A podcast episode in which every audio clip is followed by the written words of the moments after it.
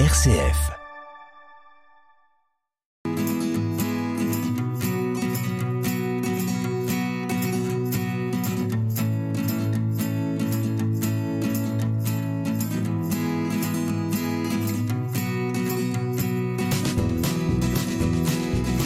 Dans toute la région, on connaît bien le régiment cynophile de Suip, qui intervient dans des situations périlleuses et dont les chiens sont remarquablement dressés. On connaît aussi les chiens guides d'aveugles.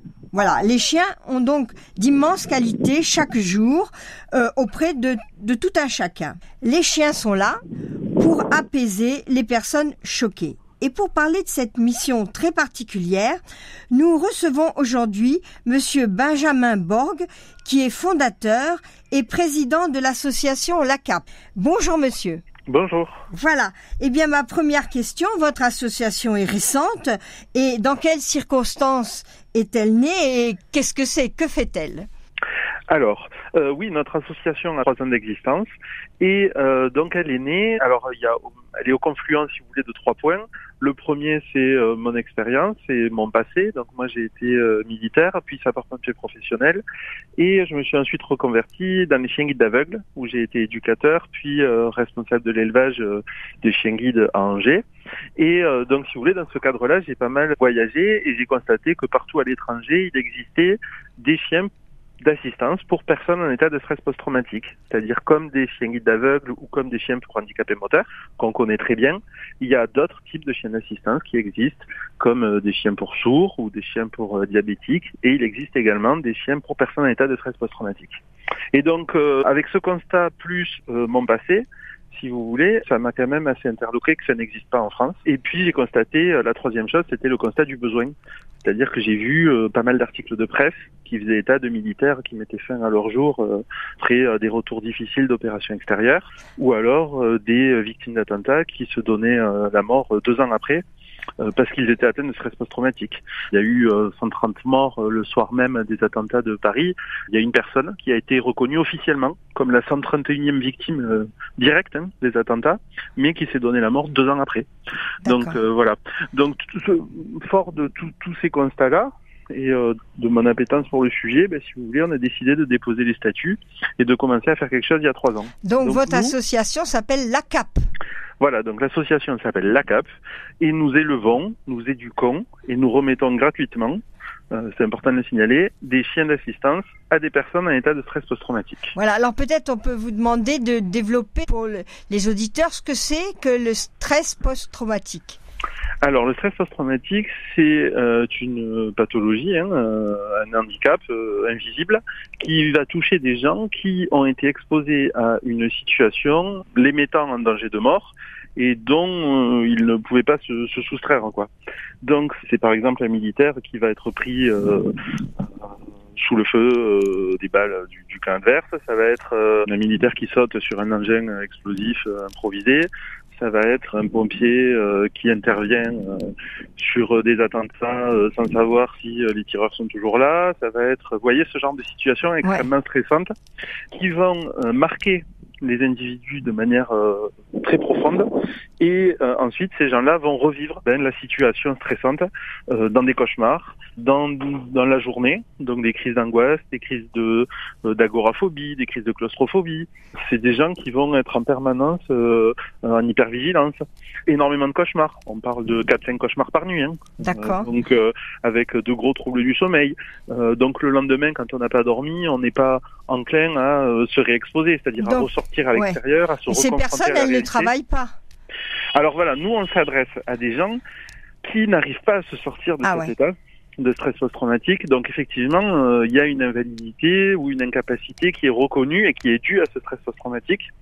C'est des gens qui en général ont essayé de se soigner pendant plusieurs années, mais qui euh, sont malheureusement obligés de vivre avec ça et donc nous, en fait, on arrive à ce moment-là. Parce que le chien d'assistance, lui, il est destiné à des personnes qui sont titulaires d'une, d'une carte mobilité inclusion, avec une mention priorité ou invalidité. Et donc, euh, voilà, on, on s'adresse au cas Mais alors, la, ça veut dire que la médecine euh, n'arrive pas trop bien à soigner ce, ce syndrome? Alors, ça veut dire qu'il y a des prises en charge euh, différentes qui sont toutes complémentaires et que nous, Ah ouais. on s'inscrit là-dedans.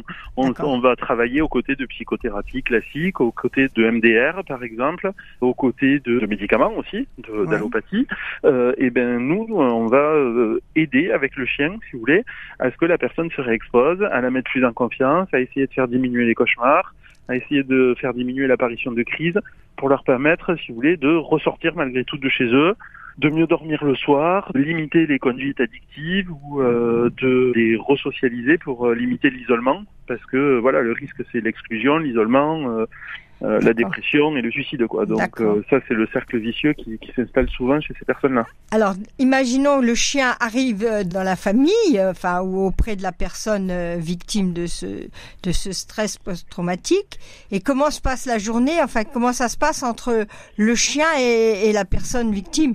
Alors, déjà, sans chien, juste si on reprend tout ce qu'on a dit euh, Ouais. depuis le début, sans chien, ce qui se passe, c'est que la personne va faire 4-5 cauchemars par nuit. Mm. Elle va en avoir marre de pas dormir, elle va être épuisée, donc souvent le soir, ils prennent un petit peu plus de médicaments. Ils ont parfois Mm. recours à des substances euh, addictives. Euh, tout ça pour trouver le sommeil. Le lendemain, malgré tout, ça n'a pas fonctionné. Donc euh, le lendemain, ils sont épuisés, ils se lèvent, ils n'ont pas envie de sortir de chez eux, ils sont Mm. pas prêts à se réexposer au monde extérieur. Et ils ont peur de faire des crises en permanence, donc ils sortent pas. Donc on est vraiment dans un cercle vicieux de ce type. Avec le chien, on va amorcer un cercle vertueux qui va consister à montrer à la personne que le chien peut réagir en cas de crise. C'est-à-dire que en cas de crise, le chien va venir interrompre la crise, euh, va venir s'appuyer sur le maître, va venir euh, lui euh, le lécher ou le réveiller, par exemple en cas de cauchemar, va aller allumer la lumière, Oh, va aller lui chercher des médicaments si besoin. oh, en cas de crise, il peut interrompre la crise ou alors il peut aboyer euh, jusqu'à ce qu'il y ait un voisin qui vienne porter assistance. On peut euh, les faire appuyer sur des téléassistances pour prévenir les secours en cas de crise et si le- la personne ne répond pas aux sollicitations du chien. Donc si vous voulez, on montre à la personne que le chien est là pour prendre soin d'eux et que le chien peut réagir en cas de crise. Donc déjà, les personnes sont rassurées. C'est un petit peu comme si elles avaient leur époux, leur épouse Ouais. ou un personnel soignant à leur côté.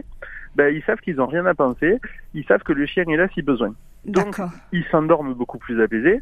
Comme ils s'endorment beaucoup plus apaisés parce que le chien est au pied du lit et qu'il peut réagir en cas de cauchemar, ben, naturellement, ils font moins de cauchemars. Donc, on passe de 4-5 cauchemars par nuit à 4-5 cauchemars par mois. Et ils sont beaucoup plus à même le lendemain, en ayant dormi, euh, ben, de faire euh, un petit pas de plus vers l'extérieur. Tout ça accompagné de leur chien, en sachant que le chien va pouvoir euh, intervenir en cas de besoin.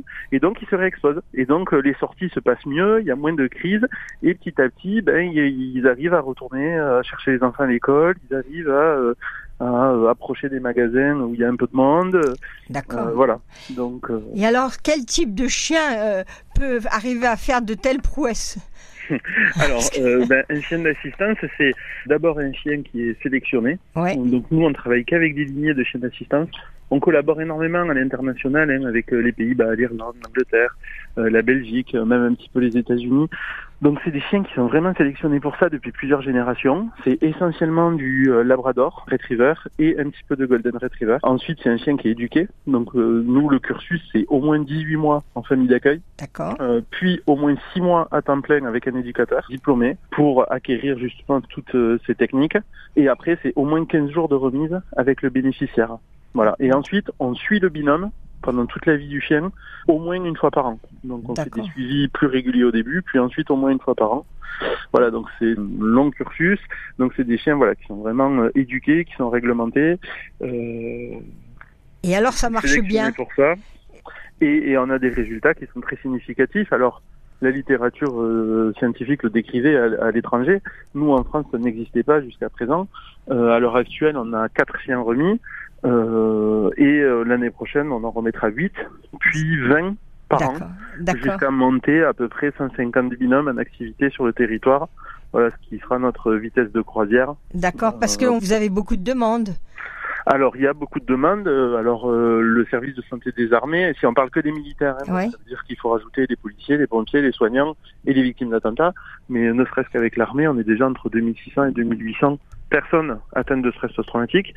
Euh, alors, beaucoup vont guérir. hein. Euh, Ouais. Nous, on s'adresse aux cas vraiment les plus lourds. Mais oui, clairement, on, on peut- enfin, il y a plus de, de demandes que, que de chiens disponibles. Bon, alors ce chien devient le chien de la famille.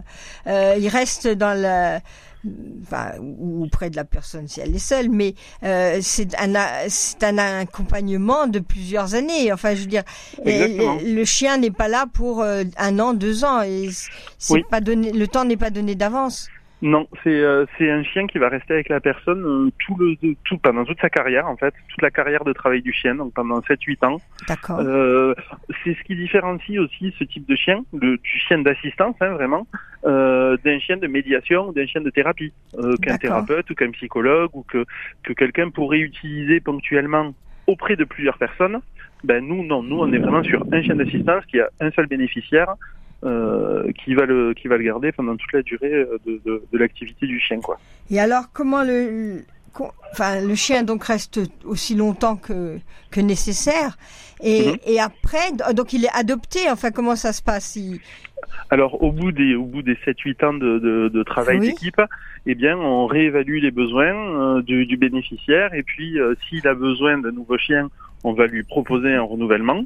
Libre à lui de d'adopter son chien précédent ou de le faire adopter par euh, de la famille, des amis.